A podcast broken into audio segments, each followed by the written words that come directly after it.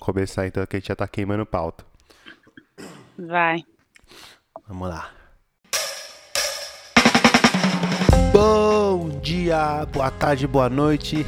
Estamos começando esse podcast que desde que o Patrick saiu ninguém sabe começar direito. E ao meu lado esquerdo eu tenho ele, o cara que fenotipicamente tinha tudo para ter o time, mas não tem. Fábio Castilho. E aí, galera, como vocês estão? Tudo bem? É, primeira, primeira coisa que eu pensei, assim, quando o Marlon falou de gravar sobre autoestima foi: não tenho nada a contribuir, sabe? Tipo, não tenho nada para dizer que vai ser relevante para esse assunto, que realmente eu não tenho. É, quer dizer, não sei se eu tenho, nem nunca. Talvez eu não ter pensado sobre isso até o exato momento é algo que diz um pouco sobre a minha condição aí. Eu não precisar me preocupar muito com isso. Então, é, já, é um, já é um pouco, né? Já é um pouco. Mas bom dia aí pra vocês todos. E, e ao meu lado esquerdo tem ela, a pessoa que já gravou mais vezes esse podcast que o Patrick. Diz Nayane. Olá, tudo bem, pessoal? Olha, é, é, sem o Patrick realmente tem, tem, tem, essa questão da abertura. Eu tava esperando que fosse um pouquinho mais é, elétrica. Brincadeira, Marlon, você fez bem esse negócio aí.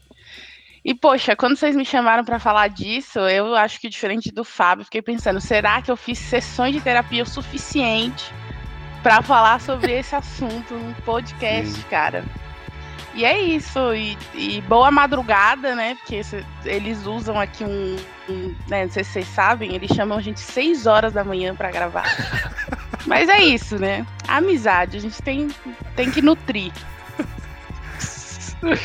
Pois Sim. é, pois é, é o, é o podcast do Mais Você aqui.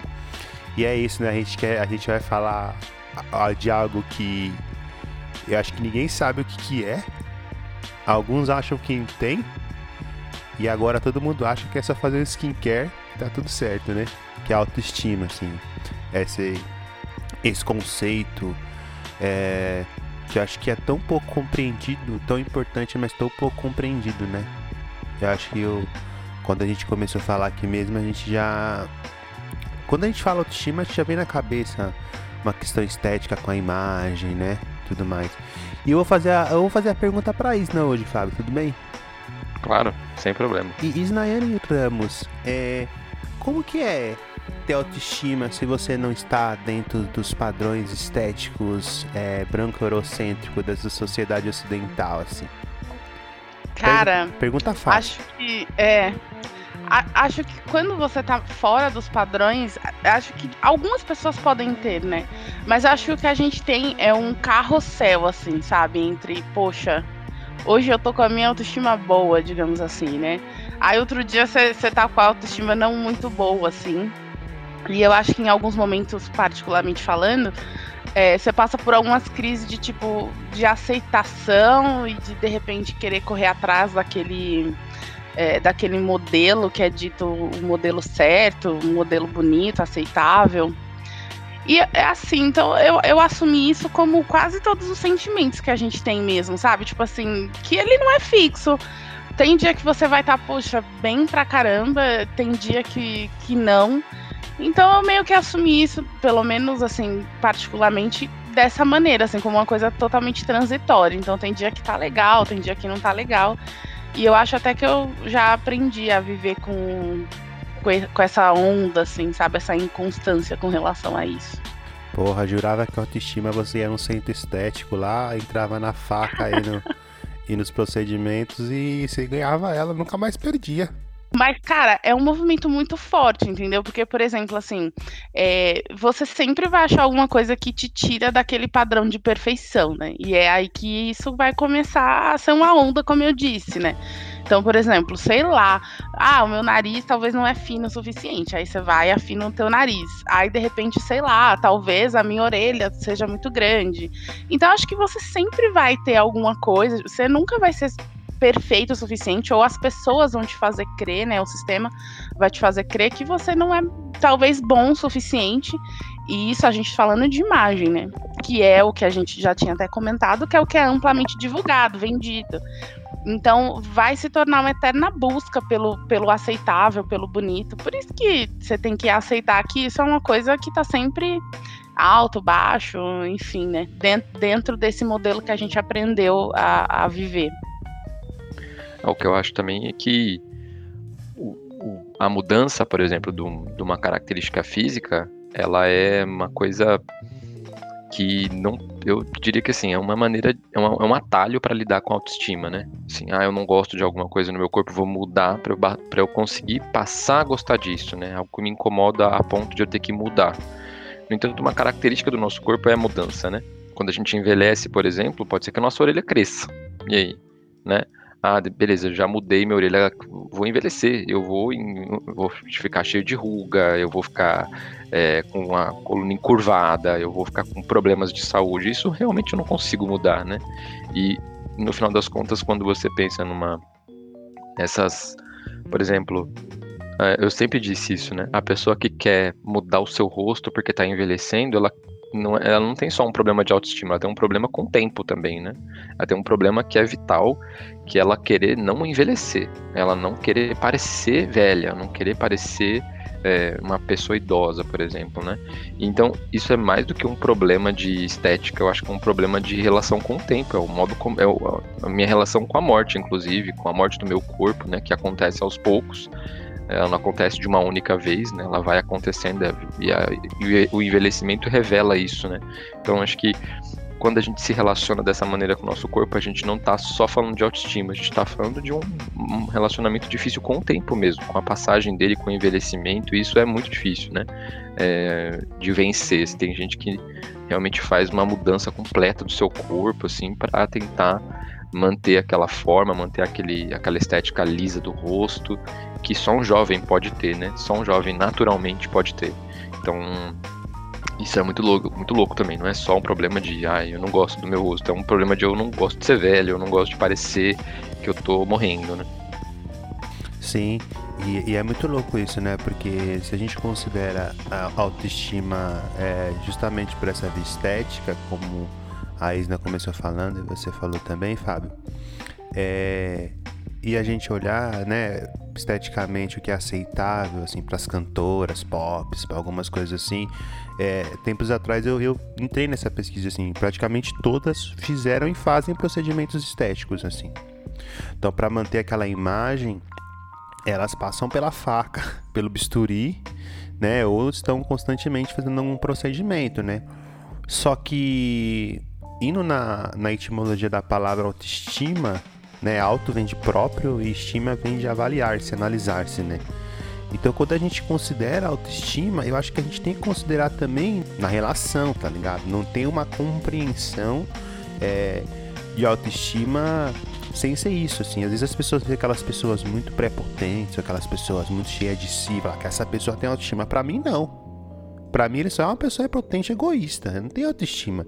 Se ele tivesse autoestima, ele ia saber assim, cara, às vezes é, eu estou sendo demais para as outras pessoas, eu estou abafando as outras pessoas, eu não deixo as outras pessoas terem opinião, eu não estou aberto a relações horizontais, sabe?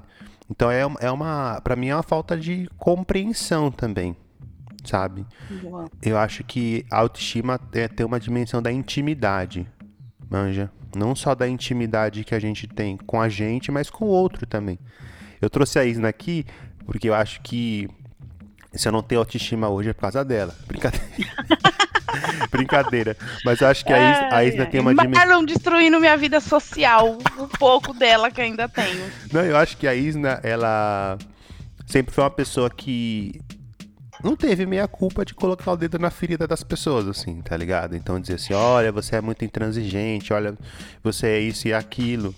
É... o Fábio tá o Fábio morrendo. Tá ali. indo muito aqui cara queimando a amiga dele no programa. É impressionante. Não, não é verdade. Mas, mas isso é muito importante. Eu vou chegar lá. Isso é, isso é muito, pelo menos pra mim, enquanto amigo dela, foi muito importante. Sabe? Pra mim não construir essa autoestima por uma via egoísta, egocêntrica. Sabe? Pra me entender assim, calma aí. É dentro dessa capacidade que eu estou de me analisar, se quanto eu considero a opinião das pessoas que eu gosto, dos meus amigos, quanto eles estão bem com essa análise que eu faço de mim. Pô, hoje em dia eu entendo que isso é muito importante, assim. Quando eu estou falando algo, hoje em dia, quando eu falo algo que eu acho muito importante, a pessoa ficar calada, eu fico muito angustiado.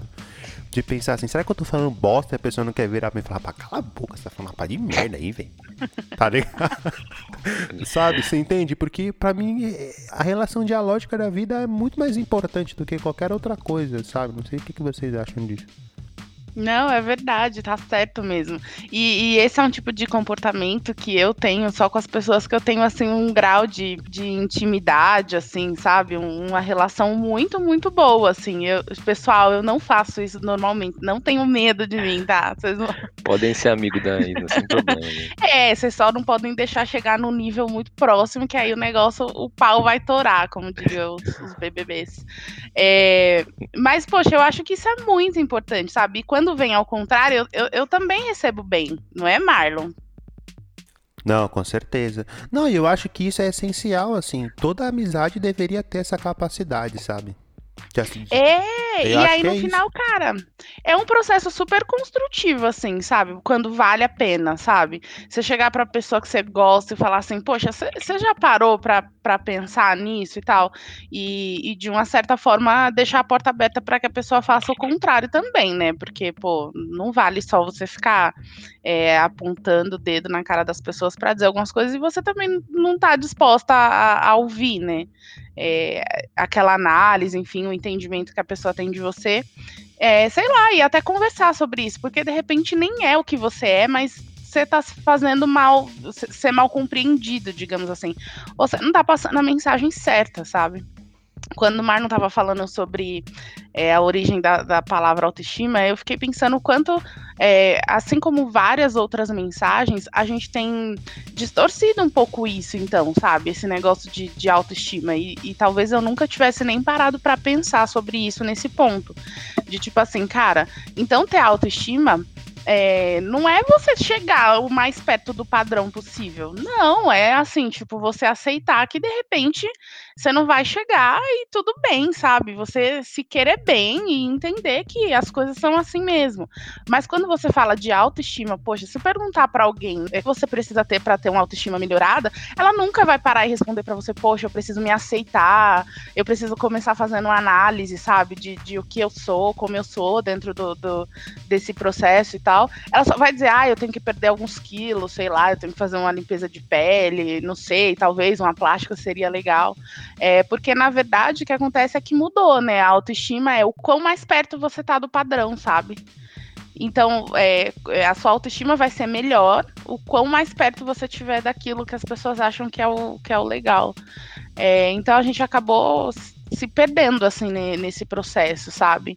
E aí eu parei para pensar em algumas pessoas que de repente tá bem longe do padrão, porque a gente ainda tá falando é, com uma relação meio que estética. É, às vezes eu, eu paro para pensar, tipo, poxa, aquela pessoa nem é da maneira como as pessoas dizem que é o bonito, digamos assim, né? Ela tá longe dos padrões e é uma pessoa puta confiante, assim, sabe? E, e sem ser sem ser grosseira, sem ser rude, não, nada disso. É tipo assim, é, é uma pessoa que trilha seu caminho assim de uma maneira bem bacana, assim, sabe? Aí você fica tipo, cara, sei lá, o cara nem é tudo isso, a mina nem é tudo isso, né? Dentro desses padrões. E, poxa, é uma pessoa super assim. É, sei lá, confiante, né? E talvez ela, ela passou por esse processo de maneira muito mais rápida. Tipo, ela compreendeu que ela foge daquilo, daquele modelo, e que tá tudo bem, sabe? E que vive muito bem com isso. E que tem que viver, né? Essa que é a real. Você falou agora, eu fiquei pensando que existe aquelas pessoas, né, que não são esteticamente dentro do padrão, mas são pessoas que você vê que tem uma confiança muito grande. E aí você se sente meio ameaçado, assim, fala assim, nossa, essa pessoa deve ser muito prepotente. E aí você vai conversar com ela, a pessoa é mó gente boa, você fica assim, caraca, tá ligado? Essas pessoas têm autoestima. É essas Isso, pessoas que é, a gente exatamente. tá falando, né? Exato. Vai na de vocês aí, vai. Tô, tô, tô gostando. Tô... Todo mundo parou. E aí, Fábio? Não, é, não, e, e eu acho que assim, autoestima, velho. Eu acho que autoestima compreende a gente pensar por um, um monte de coisas que é muito complexa, sabe? Tipo, autoconceito, autoamor, aceitação, autonomia. Manja, acho que a autoestima compreende a gente pensar sobre tudo isso, assim, é uma coisa muito complexa, eu acho que não é uma coisa que a gente é, consegue analisar em um dia e conseguir compreender como está a nossa autoestima, qual é a dimensão da nossa autoestima e tal. Acho que é um bagulho que acho que a gente vai ter que fazer a vida inteira. Mas é importante que, que se faça, assim, que um momento pare, assim, quais são as minhas potências? E quais são minhas fraquezas? E, e isso também é muito. É como a Isna disse também, às vezes uma puta potência sua, em um lugar pode ser uma puta fraqueza sua. Ah, eu sou super engraçado. Cara, existem lugares que não dá para você ser super engraçado. E se, e se, essa for a sua forma de interagir, você se fodeu. É você tá lascado, você tem que absorver outras formas de interagir. Ou saber até cadenciar, que às vezes você tem uma fraqueza que, porra, em certo momento, pô, isso aqui foi uma puta potência minha. Sabe? É... Então, assim, eu tava até falando pra, pra Dani esses dias, assim, é... nossa, às vezes eu tenho a cara fechada mas é porque. É, é, é, acho que é a minha criação do gueto, assim, sabe? Você nunca tá de risadinha, você tá sempre. Uhum, é e as pessoas pensam que eu sou bravo, ou que eu sou nervoso, ou que eu. Na verdade, ou que eu sou é, muito irritado. Na verdade, não sou nada disso. é só acho que é uma forma que eu aprendi de me defender, sabe? É, de não achar que as pessoas, ah, as pessoas não vão deitar em cima de mim porque eu tô sempre com essa cara aqui, ó, é um mecanismo de defesa, tá ligado? É... é... boa. É assim mesmo, Marlon. Acho que durante a vida a gente vai fazendo isso, assim, sabe? É, como um mecanismo de defesa mesmo. Às vezes eu ficava. Eu sou sempre muito engraçada, assim, né? Depois que você. É, depois que eu tô participando do meio, óbvio, assim. Mas a, a, primeira premissa é essa mesmo que o Marlon falou. Você fica ali com a cara um pouco fechada e tal. Acho que isso é, é nosso. É, mas depois eu sou sempre a pessoa super sociável, assim, eu sou sempre meio que piadista e tal. E às vezes eu ficava me perguntando, tipo, será que isso é uma ferramenta que eu utilizo para eu conseguir é, me aproximar das pessoas? Porque eu fazia muito essa análise na escola, assim, sabe? Porque como já ali naquele momento, eu, eu assim, desde, desde muito cedo eu já tinha muito. Acho que a criança já começa a passar por isso. É uma coisa que ela passa é, de uma maneira diferente. Mas ela já começa a passar. E com criança eu acho que é um pouco mais cruel, porque elas não são tão maduras o suficiente para entender algumas coisas, né? Então, por exemplo, poxa, tem sempre a, a, menina gordinha da sala que, que sai daquele modelo, que de repente sofre um pouco com isso. É, enfim, aquele que é baixo. Enfim, N características que saem do modelo que as crianças sofrem muito. E porque as outras crianças não têm trava social, né? Hoje, adulto, você olha um cara, tipo, poxa, esse cara ali, sei lá, ele tem um pezão, a mãozona. Você não vai chegar para ele falar isso, né? Você, tipo, você toca a tua vida. A criança não, cara, se você chega pra uma criança, ela fala na tua cara. O primeiro contato, ela nem te disse oi, ela, você tem um puta narigão, sabe? É tipo assim. Então, para criança, esse processo é bem mais assim, é, é, é, bem mais selvagem, digamos assim, porque elas não têm trava social, né? E aí, imagina você fazendo isso com outra criança, sabe? E aí eu sempre ficava pensando isso na minha vida escolar. Eu ficava tipo, cara, será que eu sou engraçada assim desse jeito mesmo? Será que eu seria engraçada assim se eu não precisasse utilizar dessa ferramenta para se aproximar das pessoas, sabe? Pra, porque senão, será que as pessoas iam tipo, ah, será que eu vou ser amigo dela, assim, sabe? Enfim, e eu sempre fiquei pensando muito nisso, sabe? Porra, será que eu sou mesmo assim piadista? Ou isso foi a maneira que eu que eu usei até para abafar um pouco isso, sabe? De, tipo, eu tenho uma amiga que ela ficava muito puta comigo porque ela achava que eu fazia broderagem com todo mundo, sabe? Até aquelas pessoas assim no nível não muito aceitável, digamos assim, coisa de escola, né? Não é tipo, ai, ah, tinha um bussomínio na sala, você era né, amigo dele. Não é Nossa, isso, não é isso. Diplomacia, é. né? É diplomacia na periferia, você tem que saber é... se defender exatamente. Eu era muito diplomática, assim, sabe? Então tinha o pessoal da turminha do mal, digamos assim, que era aqueles meninos que queriam bater nos outros e tal. Eles eram todos meu brother, assim, sabe? Eu passava cola pra eles. Era tipo assim, cara, não mexe comigo e eu te ajudo. Era tipo isso, sabe? E dava super certo. Mas é, é, assim, ela ficava puta, porque ela achava assim que não. E eu acho que isso foi a ferramenta que eu acabei utilizando para não ter frustrações, assim, sabe? É, no meu na minha relação com o mundo. Então, tipo assim, ou até para evitar que algumas coisas fossem escancaradas, porque, tipo assim, porra, a Isna é legal, não vamos fazer muito bullying com ela, não, sabe? Então, tipo assim, ela é nossa. Pô, ela é nossa amiga, deixa a mina quieta, sabe? E, tipo assim, porra, obrigada, galera. Deixa eu ficar aqui quieta na minha, sabe? Pode crer. Isso, do, isso de ser engraçado, assim, acho que é uma coisa que é importante pensar, assim, eu também tenho essa característica, assim, de ter ser o piadista, ser o cara que gosta de fazer zoeira, isso é um pouco do que eu acho que eu aprendi que era legal do meu pai, por exemplo, uma coisa que minha família inteira, na verdade, os meus tios, assim, minhas tias sempre gostaram de, desse tipo de situação, de fazer piada de tudo, de dar risada de qualquer coisa.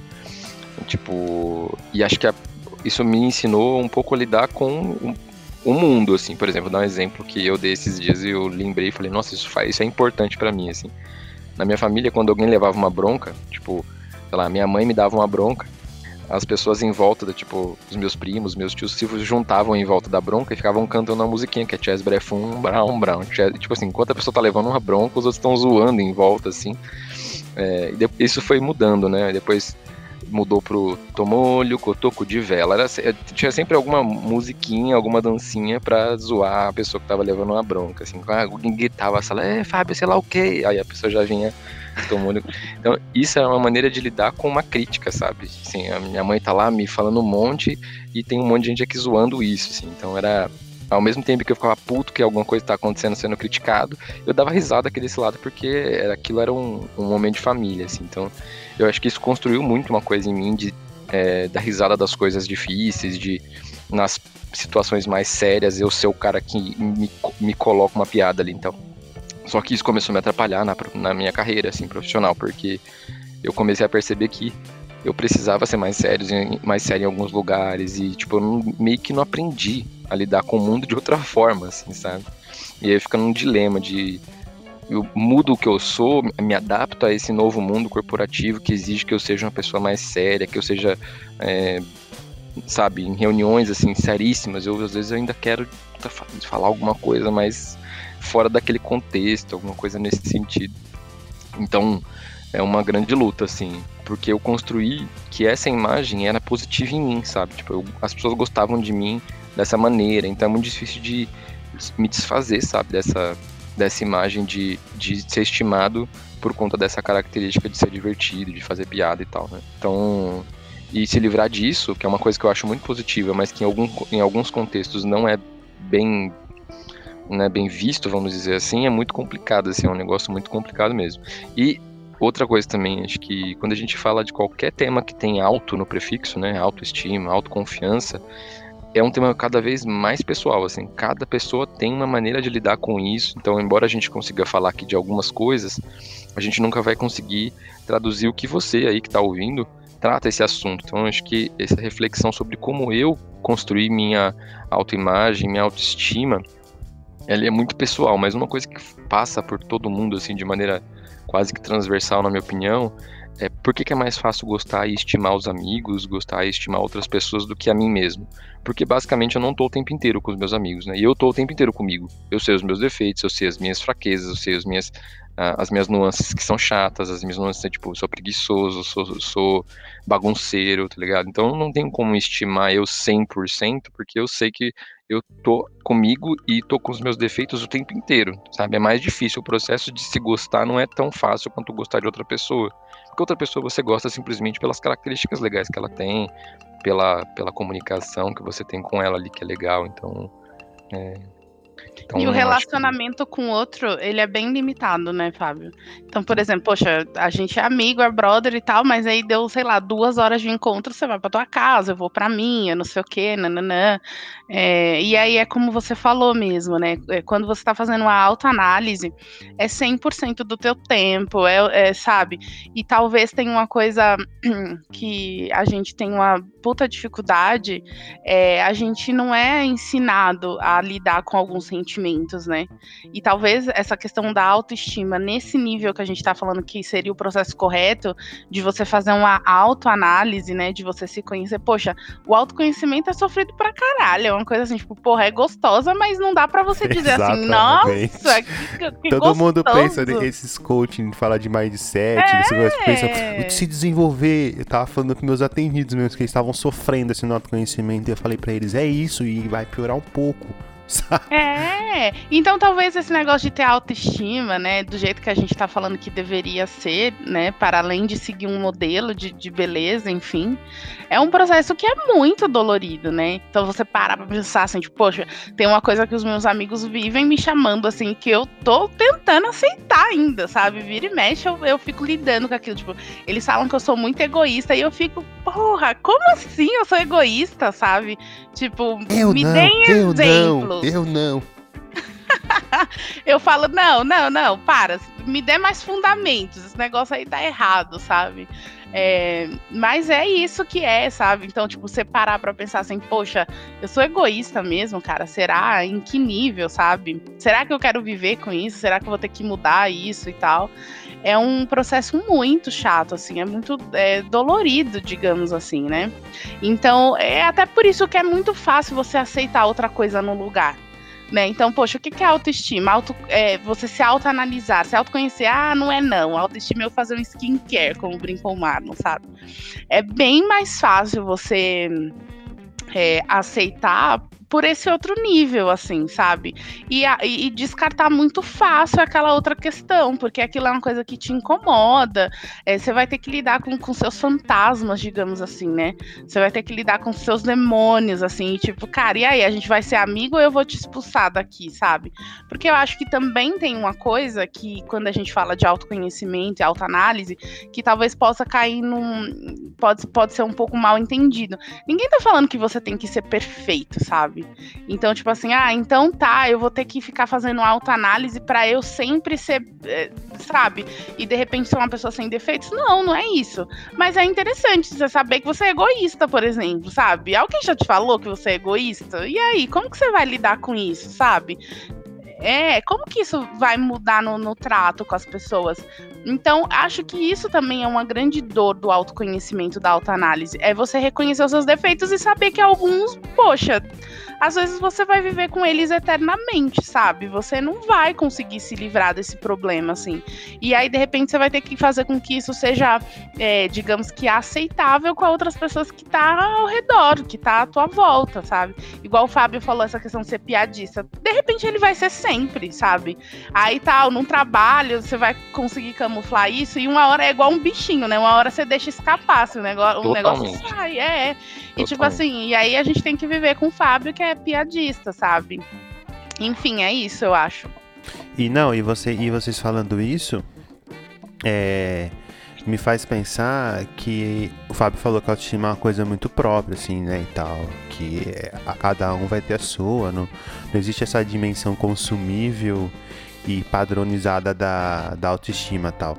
Mas eu acho que existe algum, alguns caminhos que a gente vai fazendo para a gente conseguir compreender isso. Porque existe uma dimensão da autoestima que tem uma relação com o meio que ela vive, assim. Isso falando desde a construção da autoestima, que eu acho que é na infância, né? O quanto. Quando a gente vai falar disso, principalmente, tem muito uma relação familiar, assim, sabe? Como você foi se construindo, foi meio na infância, porque na verdade a gente veio praticamente que zerado, assim. A gente tem uma carga biológica, claro, mas a gente, assim. O que a gente vai se desenvolver é na relação com o meio, cara sabe? Eu posso pensar assim, porra, minha irmã tem uma autoestima completamente diferente minha, mas porque minha irmã nasceu numa época assim, vamos dizer assim, de ouro do, do Brasil. Né, o final da ditadura, assim, que tava aquele milagre econômico, sabe? Então, aquela coisa de dinheiro, meu pai vinha e tal, e aquelas coisas, sabe? Cheio de brinquedo e tal. Eu nasci no final dos anos 80, começo dos anos 90, velho. O bagulho tava louco, entendeu? Então, assim, desemprego, pouco dinheiro em casa.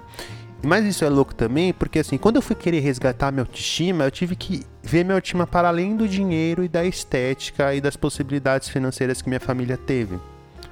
Né? Então eu pensei assim, calma aí, beleza, não tinha isso, mas o que que tinha?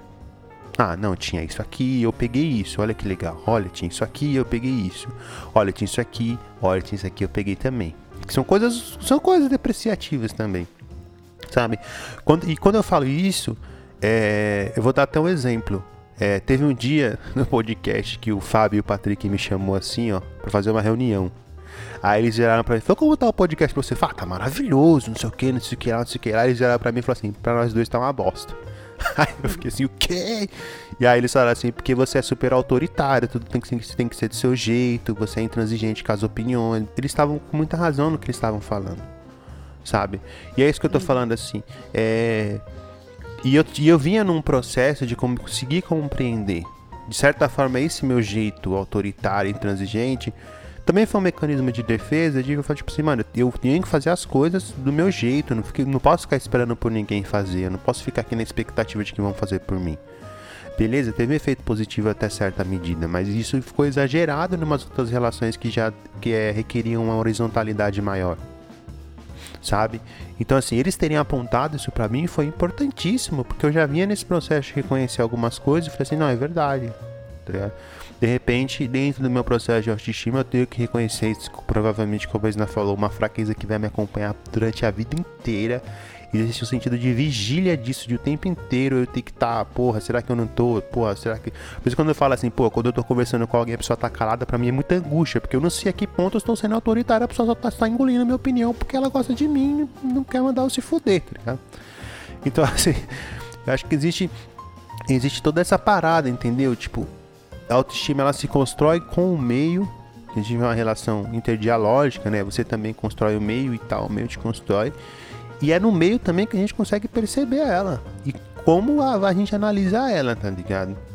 E, e eu acho que se você está aberto a tomar um muscutucão, graças a Deus, estou no caminho certo. Sabe? Agora, se pessoas que você ama te criticam, você tem que falar assim, porra, a, a, qual é a dimensão disso, sabe? É. E você só faz críticas também a quem você estima, né? A quem você, quer bem ali, ou quem você precisa, né? É, de um certo modo, enfim. É, mas acho que é, é muito importante isso que você falou, Mano. E eu acho que esse tipo de relação vai construindo a nossa segurança, né?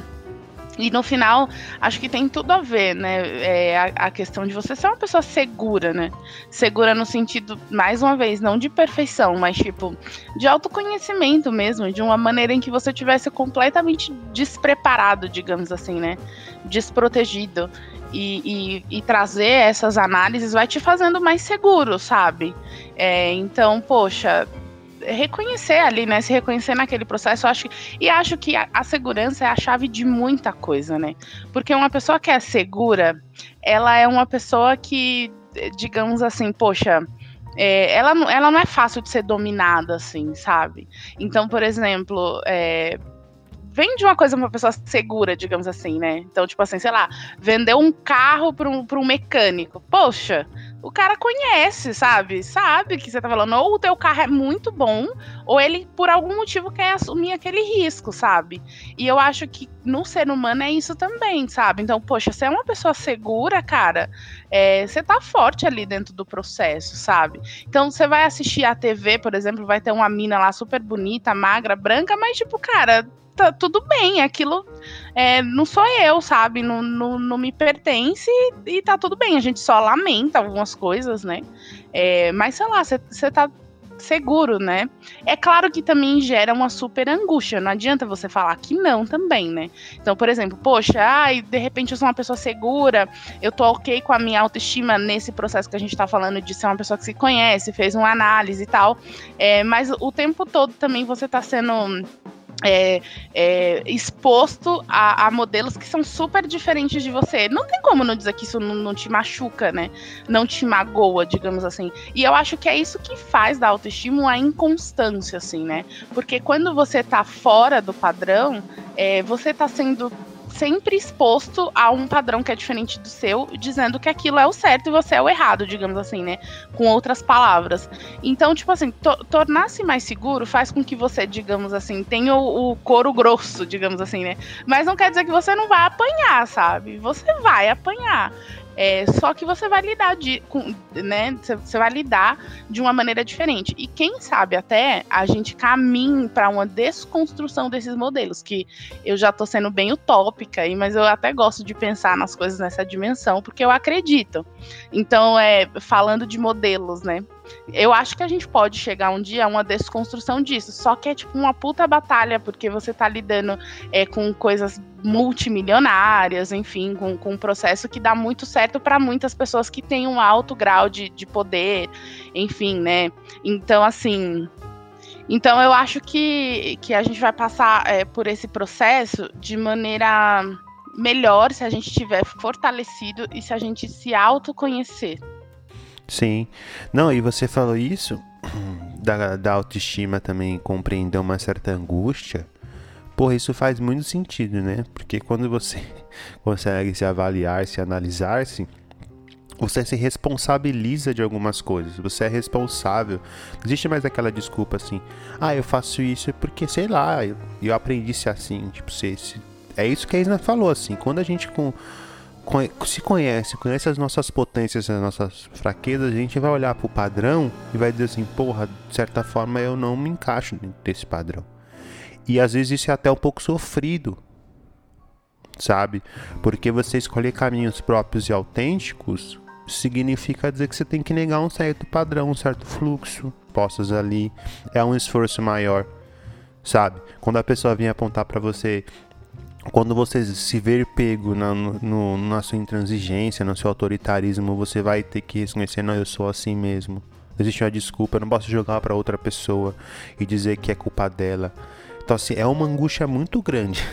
O autodesenvolvimento é uma angústia muito grande. Existe esse caminho florido né? Que as pessoas vão falando, nossa, é um caminho florido e você vai descobrindo as suas potências e você vai se desenvolvendo e você faz seu primeiro milhão e aí você faz. você toma um banho 5 horas da manhã, quando esse maluco fala, acorde, toma um banho, tome um banho gelado 5 horas da manhã, fala, ah, puta que pariu, né, velho? Estude enquanto, enquanto, eles dormem. Nossa, Fábio, já tava aqui, ó. Tá vendo? Os piadistas se conhecem, é, velho. É, exatamente. já tava na ponta da língua. Não, e, e, e, isso é muito louco, né? Porque é, é uma compreensão de que, assim, assim, quando você tá no autoconhecimento, você tá sofrendo, é que você tá fazendo certo. Esse é o caminho. Se você não estiver sofrendo, você tá fazendo errado, meu filho. Você, você começou a absorver outros padrões para poder fugir de si. Porque eu acho que quando você é jogado a, análise própria, a compreensão própria, existe dois caminhos. Ou você pega aquilo e fala, não, é isso, esse é o buraco que eu vou, e eu vou me afundar nele até não poder mais, ou eu vou fugir para outro padrão. Que eu acho que é o que muito acontece com os coaching, sabe? De certa forma, existe o caminho, o senso comum aqui e tal. Aí os caras falam assim: olha, eu tenho um caminho muito próprio aqui, é esse outro padrão. Aí os caras vão falar assim: ah, é verdade, vamos pra esse outro padrão. Pô, você só pegou um padrão e foi pra outro, velho. E eles facilitaram um pouco o processo, digamos sim, assim, né? Sim. Eles empacotaram Exatamente. e colocou que seria bom para todo mundo de todas as formas, né? Ah, Sem é a ciência, o que é, o que é, é importante, né? O que é mais legal, é a pessoa fazer todo um construto de como como é que eu alcanço autoestima, como é que eu alcanço sucesso, só que sem ciência nenhuma, tirou da cabeça dela os passos ali para ficar rico, os passos para ter autoestima, né? E acho que falar de ciência, acho que é uma coisa também que é importante, pelo menos na minha, na minha história assim, a psicologia, eu penso que a psicologia ela é um, a, a, minha passagem pela psicologia, ou seja, pelo ensino da ciência da psicologia, é, me mostrou assim que para um periférico o processo científico ele é altamente desmotivador assim para autoconfiança, na minha opinião, porque assim é, o processo da ciência é você aprender, você ser capaz de conseguir é, fazer uma construção de um pensamento que valide o que você está dizendo. Só que durante a formação, durante os seus cinco anos, você só pode dizer alguma coisa, só pode achar alguma coisa se alguém disse que aquilo é válido, né? O processo científico ele, ele mina um pouco a nossa vontade de criar, a nossa criatividade, usar dos, dos saberes da periferia para poder dizer que existe certa coisa que pode ser científico, que pode ser é, alvo de, de, de estudo científico, né? Então, o processo em si da ciência, para alguém que é periférico, por exemplo, que é ter sempre alguém que valide o que eu digo, ele é elimina um pouco a nossa autoconfiança, a nossa autoestima, eu acho que isso é uma coisa que me, me pegou muito, assim, durante o processo de, de estudo e da minha formação, eu tinha uma dificuldade. Quando eu tinha boas ideias, eu, assim, eu podia ter uma ideia incrível, mas eu, eu a, o meu segundo passo depois de ter uma ideia incrível era assim: será que alguém já falou isso? Vou pesquisar. E aí eu vou, se alguém falou isso, em vez de eu dizer que eu pense, disser que eu pensei que eu pensei isso, eu vou falar que fulano disse isso e que eu penso igual ele, né? Então assim, é um processo que, cara, para autoestima, para você ser uma pessoa que cria ciência, é um negócio muito destrutivo, assim, na minha opinião, é, um, é o pior deles, assim. E o podcast foi uma coisa que me ajudou muito a poder colocar minhas ideias de maneira, claro, sempre pautada, sempre baseado no que eu leio, baseado no que eu sei, pela ciência, mas muito do que eu acho também. Construí muita coisa eu, o Marlon, Patrick aqui, agora com a Isna também. Então, tipo, é, o processo acadêmico me fez muito isso. Às vezes, cara, tinha vezes que eu falava assim, pô, mano, essa ideia é muito boa. Eu acho que eu vou falar que fulano disse isso, tá ligado?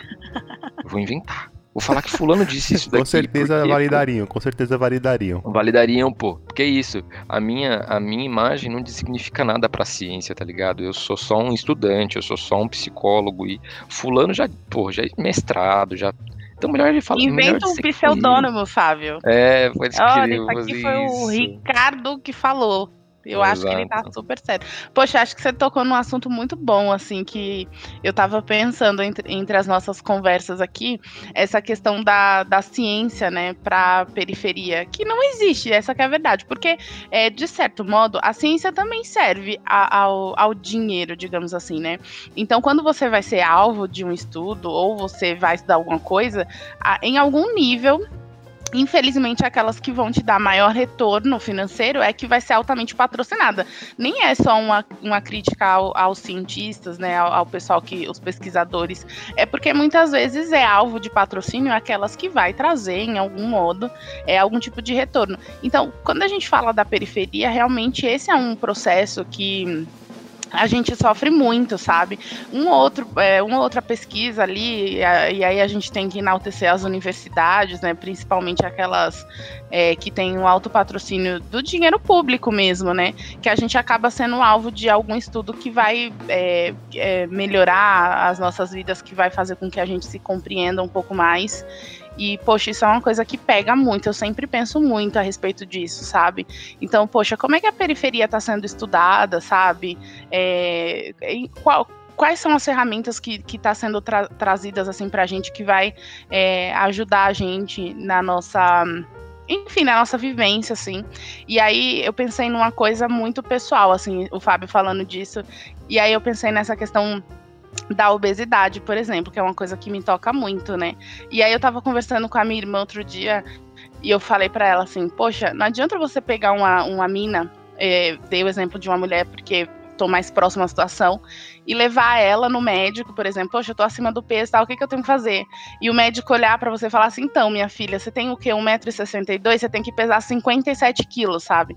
Às vezes a pessoa tem o dobro daquilo. Tipo, o quão abrangiu a realidade dela, sabe? Tipo, o quanto houve a decência de saber é, é, o, o que, que é a vida dela, enfim. E acaba, as pessoas sempre acabam tentando colocar a gente num pacote é, que deu certo para alguém e que real, e às vezes não vai dar certo para você. E isso é muito doloroso, sabe? Tipo assim, olha, você tem 1,60m, você tinha que pesar 59 quilos, sabe? Tipo, como, cara? Você sabe com quem você tá falando, sabe? Tipo, poxa, se você tiver né, pensando assim no, de, um, de, uma maneira meio que fria, calculista, se essa pessoa perder 10 quilos, já não é interessante, sabe? Não dá pra gente começar é, a tocar nesse assunto de uma maneira diferente, digamos assim, sem contar que todos os nossos modelos são altamente é, é, é europeus, né? Então, há pessoas que não eram pessoas como nós, é, até biologicamente falando, que tinham a diferença né, do, do, do nosso. Enfim, o costume era diferente, tudo é diferente, mas é mais fácil você pegar um modelo e tentar aplicar aquele modelo para o universo inteiro do que entender quem são aquelas pessoas, sabe? Qual é o contexto que elas estão inseridas. E aí, se a gente fala, por exemplo, de periferia, de pessoas periféricas como nós, isso é quase que zerado, porque ninguém quer saber da gente. Eles querem que a gente trabalhe e morra em algum momento, sabe? É só isso. Sim. Não, então, eu acho que a Isna estava falando isso e é, e é verdade, né? Quando a gente considera, né, é, uma, uma avaliação, né, uma pessoa chegar assim para a pessoa falar, ah, você precisa ter tal peso. a gente tem que considerar a estima da pessoa também. Isso é, considerar a história que a pessoa tem, considerar a relação que ela tem com, com o mundo e essas coisas todas, né? Porque assim, existe, e a Isna falou, né, dos padrões eurocêntricos, e existe a concepção também eurocêntrica que é assim: as pessoas devem ser colonizadas, meio jesuíta, assim, né? As pessoas devem ser colonizadas e ensinadas os, o, o caminho certo. Eu eu já fui em algumas empresas, cara, que os donos eram essas pessoas assim. Eles achavam que eles falavam o que, o que tinha que ser feito, sem mesmo ele saber, assim, ele nem sabe a função do cara. Ele vai lá e fala o que tem que ser feito, o cara só balança a cabeça e ele acha que isso é o caminho. Sabe? E você vê que normalmente são empresas onde as pessoas têm muita baixa estima. E os donos acham isso maravilhoso. Não, porque eu falo, eles me respeitam. Eu falo, eles não, não, não discutem comigo. Só que assim, pessoas com baixa estima têm medo, falta de confiança, desânimo. Sabe? Não tem proatividade. Então, assim, você tá ganhando uma coisa, você tá perdendo 50, velho. Isso tudo porque você vem de uma concepção escravagista de que seu escravo tá lá trabalhando para você Escravo não fala, escravo não tem opinião, escravo não dá argumentos, então você vai falar e o cara vai calar a boca. Sabe? E é engraçado que a gente pode olhar esse dono e falar assim: esse cara tem autoestima, tem porra nenhuma, é um babaca egoísta. Senhor de engenho. Tá ligado? Esse cara não tem autoestima, é que se ele tivesse, ele consideraria o que o funcionário dele tem a dizer. Ele estaria aberto ao que esse cara vai falar. Sabe? Ao invés de chegar assim e falar assim: ó, tá aqui, ó tudo que eu sei você engole e, e, e vê o que você faz com essa parada aí. Uma coisa que acho que todo mundo que tá ouvindo esse podcast já deve ter vivido, ou deve ter alguém que viveu próximo, assim, é ter um líder desse tipo, né? É ter uma pessoa que, ao invés de liderar, ela acha que ter respeito é impor ordem, né? Que ela vai conseguir ser líder é aquele que manda, então eu só preciso mandar, eu só preciso dizer que tá errado, eu preciso que, dizer que consertem isso, isso aqui fez, fez errado de novo, é o cara que reclama. É, isso, cara, é uma coisa que também mina muito a autoconfiança das pessoas. E, cara, eu tô uma, tem uma pessoa próxima, assim, que tá vivendo uma parada de, parecida com isso, parecida não, exatamente isso, que é assim, a pessoa que é líder dessa pessoa é mais nova, mais jovem, e essa pessoa já tá no mercado de trabalho já faz algum tempo, tá ligado? Já é, assim, vamos dizer, pessoa acostumada com esse tipo de relação de, destrutiva que tem entre líder e liderado, né? E essa pessoa que é nova, que é líder, ela acha que ser líder é justamente isso, é você simplesmente mandar, você simplesmente dizer como tem que ser feito, ficar o tempo inteiro criticando, usar o feedback como algo punitivo, tipo, ó, oh, vou dar seu feedback, tipo, mano, feedback para qualquer, se você pesquisar liderança no Google, a primeira coisa que você vai ouvir é sobre feedback, assim, ó, não faça feedback de maneira punitiva. É o básico e a pessoa não sabe isso. E qual que é o processo? Mesmo a pessoa tendo já uma segurança em relação à sua, à sua questão profissional, essa que é liderada, né? Ela precisa fazer constantemente, diariamente, o exercício de falar, não, eu sei quem eu sou, isso que ela está dizendo sobre a minha sobre a minha imagem não é correta, porque a pessoa está numa situação de liderança, está numa, numa num grau de hierarquia maior, então ela tem poder, independente do que a gente está dizendo aqui, que a pessoa não tem experiência, que ela tem muito o que aprender sobre liderança, ela está num grau de liderança, ela está no grau de hierarquia maior e por isso ela pode destruir uma a, a, autoestima e a imagem de uma pessoa dentro de uma empresa. Então, o exercício que a pessoa tem que fazer para conseguir é, se nutrir de tipo assim, não, eu sou eu sou bom, não sou isso que a pessoa está dizendo, porque eu sei que ela está fazendo isso só para fazer a imagem dela. Cara, é um processo muito longo, assim, muito. Eu já passei por isso. Tipo, eu já quando eu entrei no, na, na, área de RH, que é a área que eu mais gosto, assim, a área que eu me identifico, que eu acho legal e que é um baita desafio para um psicólogo e tal eu quando entrei tinha exemplos de psicólogos assim que eu não queria, assim, não queria seguir. E era justamente esses que mais minavam as minhas, as, tipo, mais cortavam as minhas asinhas. Assim, não, aqui não cabe isso, RH tem que fazer processo seletivo, acabou. Esquece esse negócio de psicologia social, pensa em outra coisa, pensa que, ah, colaborador tem que estar para trabalhar mesmo, se, se faltar tem que ser punido, sabe, essas coisas. Então, é, eu mesmo, durante o meu processo de identificação com a minha profissão hoje, eu puta, tive que o Marlon sabe, acompanhou muito bem isso, assim, tipo, de eu ser o cara que sou resistente. Eu falo, não, mano, o psicólogo dentro do RH tem que ser para as pessoas, tem que ser para a galera, não pode ficar pensando na empresa, não pode ser só o interesse da empresa, tem que ser o interesse das pessoas. Pesquisa de clima três vezes no ano, tipo, coisa que, mano, empresa nenhuma faz, né? E a minha hoje faz. Olha aí, que maravilha. Ah, então, é, esse é o ponto, assim, para você conseguir, para eu conseguir fazer a minha imagem profissional do modo como eu acreditava, mano, precisou de muito esforço de tipo, não, eu tenho que ter muita convicção no que eu penso, eu tenho que estar muito certo do que eu, do que eu é, tenho na minha cabeça, isso passando por obstáculos que são geralmente pessoas da minha mesma categoria profissional que dizem o contrário, né? Então é, é muito complicado isso, assim. A, a, vida profissional ela passa muito por esse, esse movimento de se, se fazer entendido, e cara, isso é um. Pelo menos no meu caso, foi uma dureza, assim, foi um negócio que. É, por muitos momentos eu falei assim, mano, não é essa área, não é, não, era, não é pra mim, essa área não é pra mim, eu tenho que sair daqui, tipo, minando cada vez mais as minhas possibilidades de ficar na área que eu gosto, tá ligado? Isso é muito louco, assim. Sim. Putz, essa né, tocando nesse campo profissional assim é ainda mais complexo eu acho né? Porque é uma coisa que é tipo é a sua atividade econômica né? É tipo assim porra você pode ser mandado embora e enfim. E a gente tá falando assim por exemplo nós três temos condições super super privilegiadas né? Então poxa a gente tem formação e tal tem uma, uma experiência tipo se der ruim aqui a gente vai com certeza né ficar penando aí um tempo mas é, é, diferente, né? Às vezes até o próprio mercado é diferente. E aí a gente, de repente, está falando de um cara, sei lá, que é chão de fábrica, igual o Marlon falou, que muitas vezes lida é, com liderança de uma maneira totalmente diferente, às vezes muito escrota, sabe? E aí, tipo, porra, o que, que o cara vai fazer? Ele simplesmente vai nutrir abaixo a autoestima dele, né? Porque, porra, o que, que ele vai fazer, né? Você para pra pensar nessa pessoa que de repente é um, é um pai de família, precisa sustentar a família dele e tal. E aí, poxa, isso é um processo muito, muito doloroso.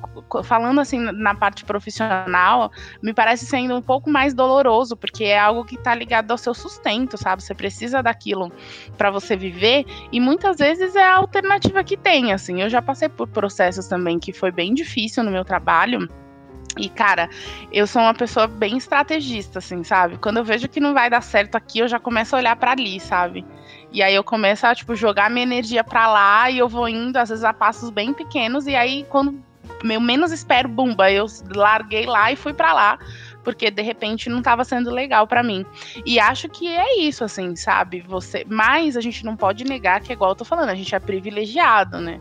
Então a gente tem uma condição que permita com que você faça esse movimento de maneira um pouco mais fácil, não que seja também é, super ok, mas talvez um pouco mais fácil é, do que pessoas que têm uma condição diferente da, da, gente, a galera da periferia no geral, assim, sabe? É bem complicado mesmo você ter que lidar com isso no seu trabalho. É, se você meio que não tem um horizonte, assim, né? Você olha e você fala assim, poxa, Sim. eu vou para onde? Por exemplo, eu, eu, pensei no meu pai, ele é motorista de ônibus. E, tipo assim, quando deu ruim na empresa dele aqui em São Paulo, ele teve que mudar de cidade. Hoje ele trabalha em Guarulhos, sabe? É nesse nível, porque, tipo, o, o grupo que, que é dono da empresa que ele trabalhava é praticamente dono da, do, do, do, da cidade inteira, sabe? Quase, quase todo mundo é, é a mesma empresa. Então é complicado também para a galera da perifa quando a gente para para pensar em autoestima, né? Dentro do, do, do, do, da parte profissional, assim, me parece ainda ter um grau de complexidade bem maior. Não existe, né? É, a real é essa. A estrutura da periferia é construída para não existir autoestima das pessoas.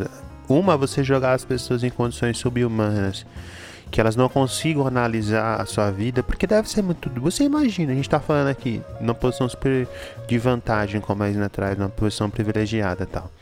É, para cara, o operário da, do chão de fábrica, a autoestima pro cara é contas pagas e comida no prato entendeu? É. Se o cara começar, de certa forma, a analisar, e, e eu acho que é até um, um, mecanismo de defesa a não compreensão de autoestima dele, que se ele começar a analisar ele e o mundo e perceber aquelas estruturas é, escravagistas que compõem as relações de trabalho dele, porra, o cara vai entrar, velho, provavelmente numa depressão e, pô, vai fodeu. Ser, putz, vai ser pegada, né, Você velho? entendeu?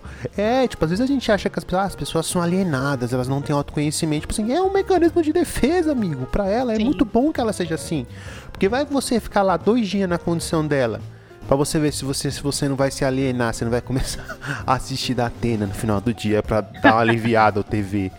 Porque é isso, tá ligado? O bagulho é muito louco. É, é muito difícil, né? E teve um ponto também que a Asna tocou, é, e o Fábio falou também, né? E, e eu acho que isso é importante falar assim. Que eu acho que, a, que a, o, o grande barato da autoestima é, é quando a gente considera também nossos projetos de vida, né? E como ela interfere no nosso projeto de vida. Eu tava falando aqui que eu tenho uma característica autoritária e intransigente. Cara, meu processo de vida foi como eu vou me, me relacionar com isso. Porque de certa forma eu quero ser psicólogo. E não há nada pior para ser psicólogo quando você é autoritário e intransigente. Não existe. Então, assim, para mim, cara, minha caminhada de anos foram como eu vou me relacionar melhor com isso. Porque a minha profissão pedia isso. Ou eu abandonava a profissão. Eu falava assim, não, esse é meu jeito de ser, ou eu amo ser assim, e falou profissão tá ligado? Adeus, vou ficar com esse meu jeito maravilhoso. Claro que não foi o que eu fiz. Mas, tipo, acho que a, a parada tá aí também, né? nessa capacidade de compreender-se, tá ligado? Quais são os meus projetos de vida? Qual é o sentido da minha vida? Essas minhas características positivas, negativas, minhas potências, minhas fraquezas estão dialogando no sentido de vida que eu quero levar? Sabe?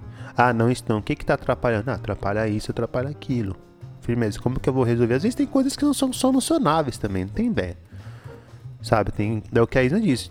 Provavelmente eu serei autoritário e intransigente durante a minha vida inteira. Mas eu tenho que saber cadenciar isso e em que pontos isso me atrapalha, onde não me atrapalha. Tem alguns caras aí, por exemplo, quando você pega esses donos de empresa e crava escravagista, ser autoritário e intransigente é até bom com eles. Sabe? Eu colocar essa capa e falar assim, é assim que eu vou ser com esses mano. É até bom tá ligado? Porque eles estão pouco acostumados com pessoas assim, sabe? Ah, meu sistema ia te expurgar rapidão, para de ser louco. Claro que ia, por isso que me expurgou, né? por isso que eu estou em outros caminhos agora. Exatamente. Ah, é, tá, a, gente tá falando de autoestima, né? Nossa, a gente tá falando de por, relação de trabalho já. A gente tá mudando, mas tá indo muito no caminho, assim. Acho que é bem por aí, né? O, o processo de de autoestima, ele é transversal na nossa vida, né, cara? É impressionante como a gente começou a falar de coisas mais né, superficiais, vamos dizer, não diria no tom superficial de desimportante, mas superficial no sentido de superfície mesmo do nosso corpo, que é a estética e tal. E a gente tá falando de coisas aqui sobre, tipo, mano, definir quem eu devo ser de acordo com o projeto da minha vida, tá ligado? Um autoestima é um bagulho que não dá pra gente simplesmente ficar na, no skincare, como o Marlon falou, né? É um bagulho muito maior, muito mais é. profundo, né? Muito foda isso. É, e a gente conversando aqui, de repente eu até pensei que é, de repente é uma grande ferramenta de mudança também, né? Esse processo de autoestima, quando a gente começou a falar é, mais na questão voltada para o seu trabalho, com o que você faz e tal.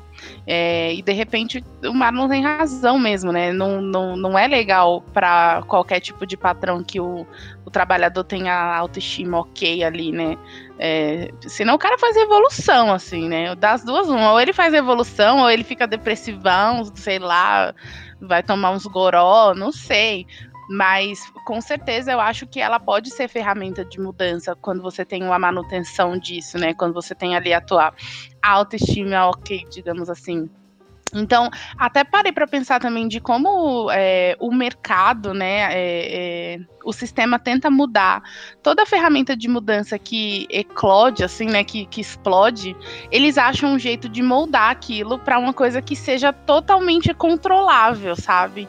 Ah, então falar de autoestima é fazer skincare. Ai, que bom. Assim não vai me fuder no futuro. Deixa esse povo falar de plástica, entendeu? A mesma coisa, às vezes, eu penso de empoderamento, né? É, foram termos que foram surgindo, surgindo, surgindo. Aí, de repente, você ser uma pessoa empoderada e você comprar uma camiseta na CIA escrito empoderada na frente, sabe? É tipo assim, poxa, o pessoal dá um jeito muito fácil de mudar ferramentas que são. E, e aí fica até uma coisa pop no sentido ruim, assim, sabe? De tipo assim, poxa era uma, é uma coisa super importante, é uma ferramenta super importante. E, pô, os caras deram um jeito de mudar isso completamente, sabe? E de repente a gente não tá mais falando de autoconhecimento, a gente não tá falando de ferramenta de mudança, a gente tá falando de skincare, sabe? Empoderamento feminino agora é uma coisa que vende num frasco, estampado na, numa camiseta, sabe? Não que isso seja ruim, mas eles façam com que seja ruim, sabe? Porque a gente acaba esquecendo é, por que, que, que, que aconteceu aquilo, sabe? É, sei lá, outro dia eu tava passando no shopping, a C&A tinha um monte de camiseta do Tupac, assim, na frente. Eu falei, mas que que é isso, sabe? É tipo assim... Porra! O tio Peck nunca nem entrou na CIA, nunca entraria. É, Nossa. sabe? Tipo assim, os caras da CIA não devem nem saber quem é também, sabe? Então, tipo assim, poxa, o capitalismo dá um jeito de vender tudo, de, de, de, padronizar tudo e de fazer com que aquilo que era uma ameaça antes, agora não é mais uma ameaça, porque eu adestrei, né? E eu fiz com que as pessoas acreditassem que é assim, e agora eu ainda vou vender essa parada. Sim. Você não tá entendendo, sabe? Além de ter quebrado as pernas do negócio, eu vou, eu vou vender e eu vou lucrar com isso, sabe?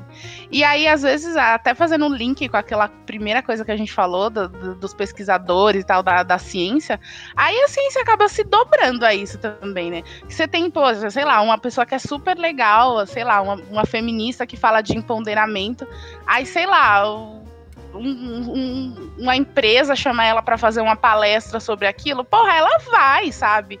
Tipo assim, uma vez a gente tava falando sobre isso, eu e o Marlon, né? De, de, uma galera de outro podcast, um pessoal que, que trampa, faz um trampo bem legal, e era patrocinado por um banco. Aí eu falei, Marlon, eles têm que utilizar dessa ferramenta, sabe? Porque senão eles vão fazer o quê? Como que eles vão divulgar?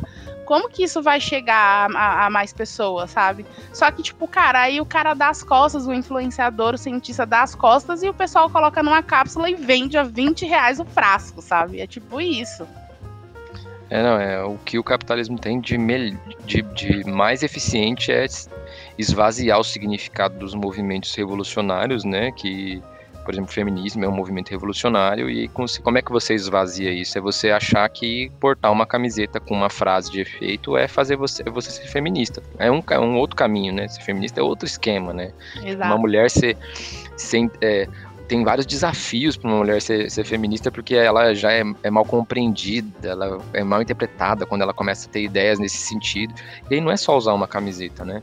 E é isso, quando você monta um esquema de consumo em cima de uma ideia, você basicamente está dizendo que qualquer pessoa pode ser aquilo, né? Exato. Só basta ter dinheiro, né? É. é igual, tipo, tem muito moleque branco que se veste igual um moleque negro e faz rap e acha que, tipo assim, pronto, é isso, é isso que eu tenho que fazer, porque eu só consumo o que eles consomem, eu escuto que o que eles, o que eles escutam.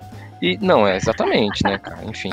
Mas é o, o, grande negócio é que isso acontece, né? O capitalismo dá essa chance de qualquer pessoa poder ser o que quiser, basta comprar.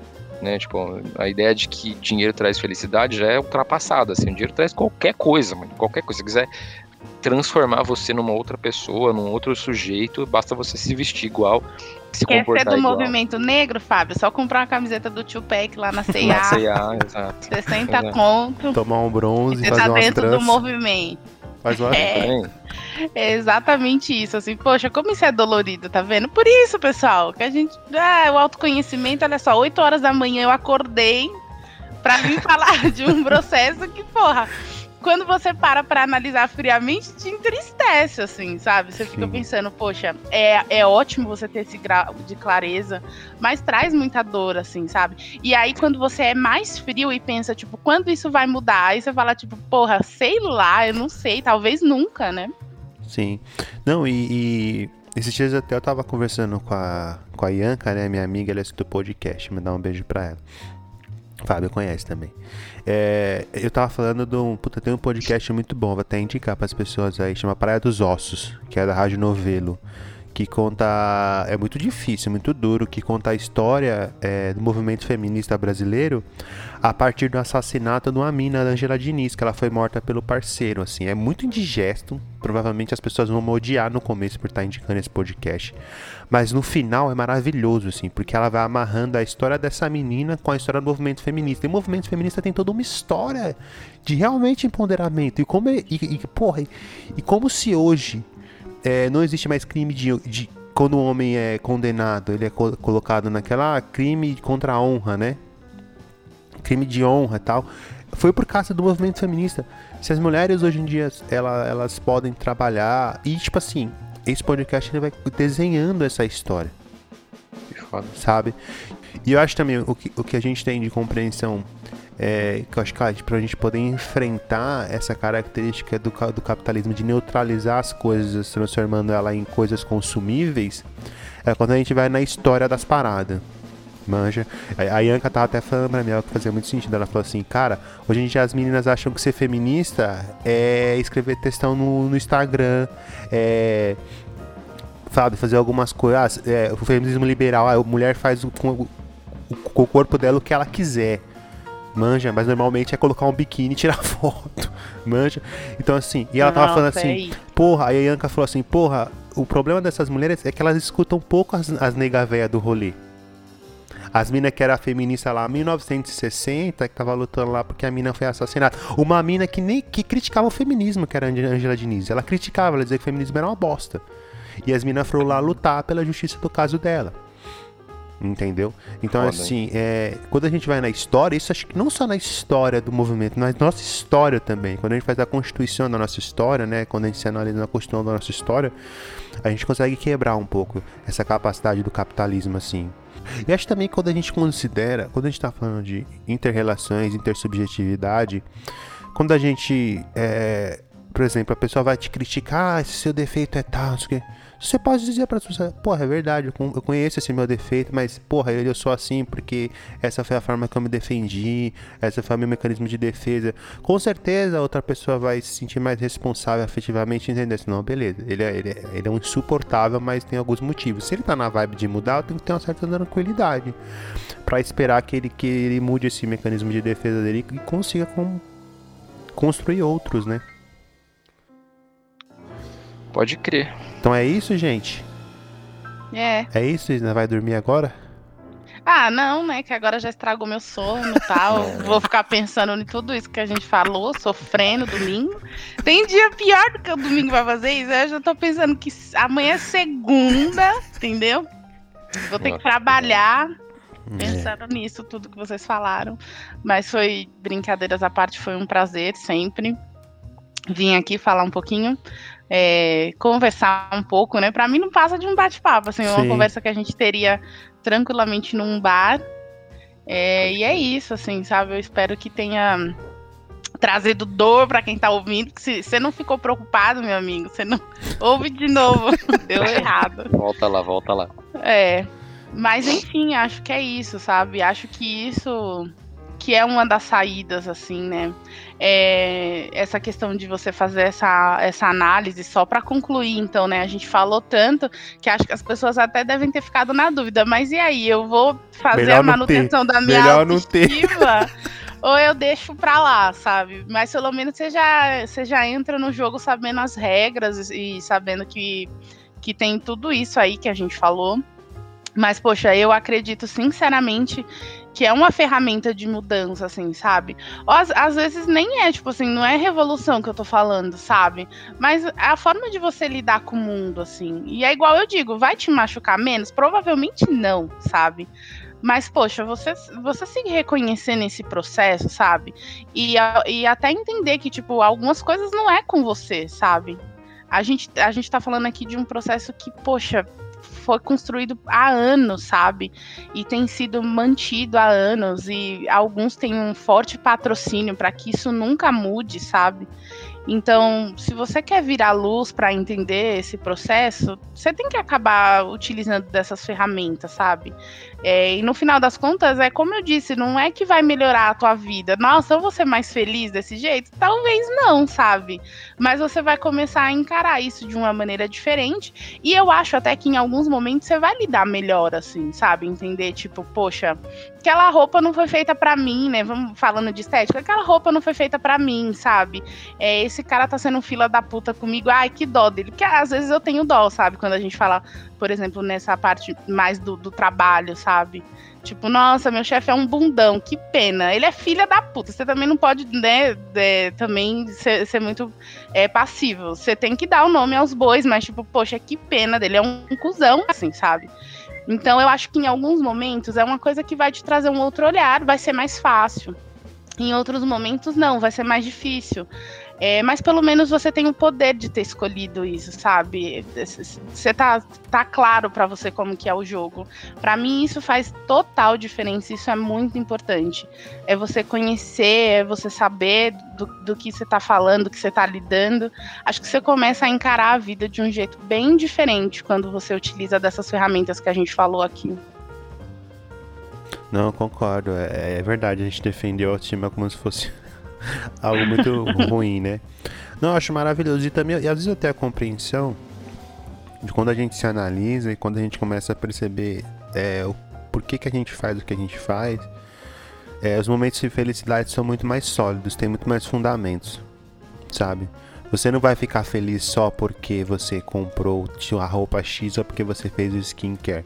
Se isso for é, um meio que você está buscando a felicidade, você vai saber, olha, estou buscando, estou fazendo skincare porque isso representa uma, uma valorização da minha autoimagem que é depreciada, porque durante a história da minha vida foi depreciada. Então, pô, eu fico bem de fazer esse skincare aqui, mas não é só o skincare.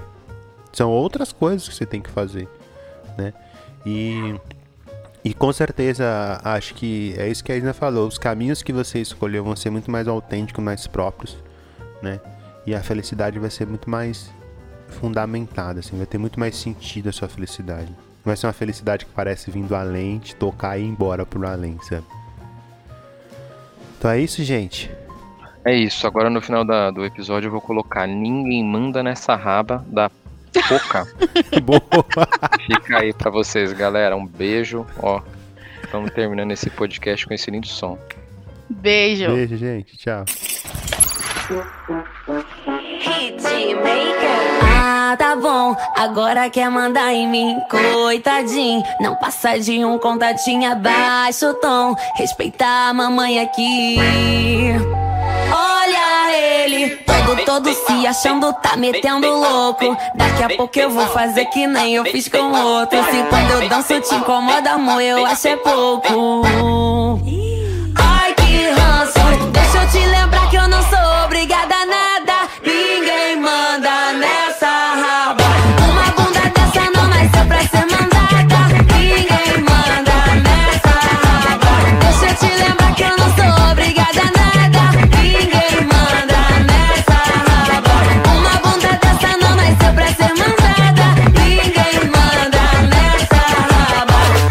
Como ele baba. Oi, baba, baby, nessa raba. Oi, baba, baby, baba. Oi, dá um close nessa raba. Oi, baba, baby, baba. Oi, baba, baby. Ninguém manda nessa raba.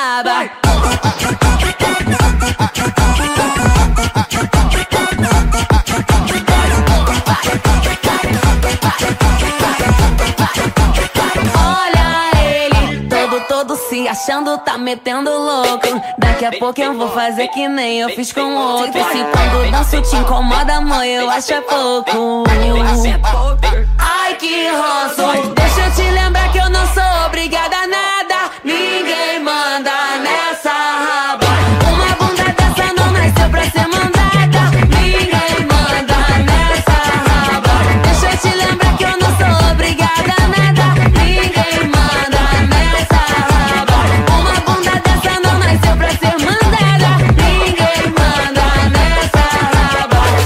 como ele, baba. Oi, baba, baby, nessa rabo, oi, baba, baby, baba. Oi, dá um close nessa rabo, oi, baba, baby, baba. Oi, baba, baby, ninguém manda nessa raba. É mais uma da Hitmaker? Ai, pai, para!